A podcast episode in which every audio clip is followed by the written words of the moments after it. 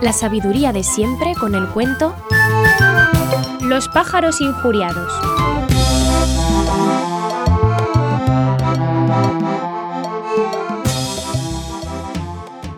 El lobo y el oso se paseaban un día por el bosque cuando el lobo oyó cantar a un pájaro. Hermano oso, le preguntó, ¿quién es ese hermoso cantor? Es el rey de los pájaros, contestó. Debemos saludarle. En ese caso, dijo el lobo, el tal rey tendrá un correspondiente palacio. Me alegraría verlo. Eso no es tan fácil como piensas, replicó el oso, pues es preciso aguardar a que se hallen en la reina. El lobo no podía dominar su curiosidad. Se acercó al nido y le dirigió una mirada a hurtadillas. Bah, exclamó al ver en él cinco o seis polluelos. Si este es el palacio, resulta bien triste. Y en cuanto a vosotros, pajarillos, sois unas criaturas despreciables. No, no, no. Nosotros somos nobles. Pagarás cara esta injuria, ruin lobo. Nosotros estamos criados en muy buenas pajas y somos muy decentes, aunque nos esté mal el decirlo. Váyase al cuerno, que en cuanto regrese papá pájaro le va a sentar a usted las costuras a picotazos. Los soberbios pajarillos dijeron a sus padres, así que llegaron. El lobo ha venido a insultarnos. No comeremos nada hasta que no vayáis a vengarlo. Bueno, hijos míos, dijo el pájaro, volveré por vuestra honra. Marchó volando a la cueva del lobo y le gritó Viejo lobo, ¿por qué has insultado a mis hijos? Te aseguro que te pesará, porque vamos a hacerte una guerra a muerte. Declarada la guerra, el lobo llamó en su auxilio al ejército de los cuadrúpedos y el pájaro convocó por su parte a todos los pájaros y también a los insectos alados, moscas, cinifes, abejas y avispas. Llegó el día de la batalla y el reyezuelo envió espías para saber quién era el jefe del ejército contrario. El cínife voló al bosque donde estaba reunido el enemigo y se ocultó bajo la hoja de un árbol, a cuyo pie se hallaba deliberando el consejo. El oso llamó al zorro y le dijo Compadre, Tú eres sin duda el más astuto de todos los animales, serás nuestro jefe. Con mucho gusto, contestó, pero es preciso convenir en una señal que os daré. Tengo una cola larga y espesa, como un penacho rojo. Mientras permanezca en alto, las cosas van bien y podéis marchar adelante sin miedo, pero en cuanto la baje al suelo, será la señal de que se salve el que pueda. El cínife fue al punto a contárselo todo a su jefe. Al rayar la aurora recorrían los cuadrúpedos el campo de batalla galopando de tal manera que la tierra temblaba bajo sus pies. El rey de los pájaros apareció en los aires con su ejército, que zumbaba, gritaba y volaba por todas partes de un modo que causaba vértigo. Se atacaron con gran furor. El reyezuelo envió a la avispa con la orden de colocarse bajo la cola del zorro y picarle con todas sus fuerzas. El zorro dio un salto al primer aguijonazo, conservando sin embargo la cola en el aire. Al segundo la bajó al instante y al tercero la apretó entre las piernas, dando agudos gritos y echando a correr. Al ver esto, los cuadrúpedos comenzaron a huir y así ganaron la batalla los pájaros.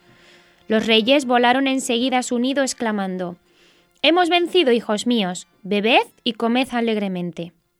No, contestaron los polluelos, es necesario que venga el lobo a pedirnos perdón.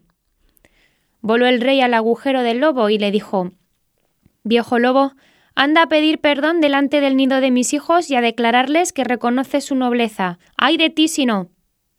No vengas con amenazas, porque si bien es verdad que nos habéis vencido por medio de una estratagema, a mí, ni tú, ni todos los pájaros me obligarán a nada.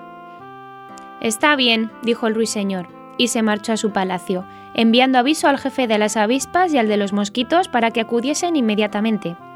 Al poco rato se presentaron los llamados y, cuadrándose militarmente, preguntaron al rey de los pájaros qué se le ofrecía. Poca cosa, exclamó éste.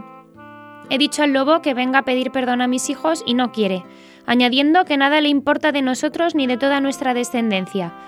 Por esta razón, creo del caso que desde esta noche enviéis a la gruta de ese lobazo maleducado diez mil escuadrones de avispas de a caballo, de esas que levantan ronchas de a cuarta, y además 12 millones de mosquitos, que aguijonazos no le dejen pegar ojo en lo que le reste de vida.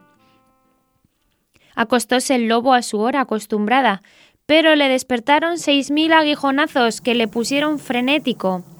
Revolcóse en el suelo, movido por el dolor, y algunas avispas sucumbieron, pero llegaron otras y otras y mil más, y el infeliz perecía entre los más horribles dolores. Todo esto duró hasta el alba, en que asomando la cabeza por entre las ramas de un árbol, dijo el rey de los pájaros Si no vienes a pedir perdón, todas las noches te sucederá lo mismo. Asustado el lobo con tal amenaza, se acercó arrastrando y pidió el perdón exigido.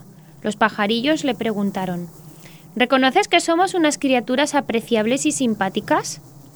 No las hay como vosotros, en veinte leguas a la redonda, exclamó el lobo asustado. ¿Declaras que somos unos pajaritos dignos de un escaparate? Así lo declaro, y así os quisiera ver, como premio de vuestro mérito. Pero fritos, añadió por lo bajo el lobo. Cuando éste se marchó, perdonado por los pajarillos, papá Ruiseñor se volvió a sus hijos y les habló de esta manera. Bien sabéis que esta terrible guerra se ha entablado por defenderos, pero es preciso que aprendáis a perdonar las injurias. A este propósito os contaré lo que vi desde un árbol colocado cerca de una ermita. Un lindo muchacho, al penetrar en la iglesia, tropezó sin querer en una pobre mendiga, que sentada junto a la puerta imploraba la caridad. Al dolor del tropezón, la pobre mujer, sin saber lo que hacía, o tal vez creyendo que aquel niño, como algunos malvados hacen, trataba de hacerla daño intencionadamente, con el mismo bastón en que se apoyaba dio un golpe al chicuelo. Este, en vez de enfadarse, se disculpó de su torpeza, penetró en la iglesia, y al salir de ella entregó a la mendiga el pan que llevaba para su almuerzo. La desdichada besó cariñosamente la mano que le socorría y pidió al cielo que concediera al niño toda suerte de venturas. Y yo sentí que se me caían las lágrimas de los ojos, y canté como no he cantado nunca. Que os sirva de lección el suceso que acabo de referiros y tened presente que devolver bien por mal es de las cosas que encuentran más hermosa recompensa en nuestro corazón.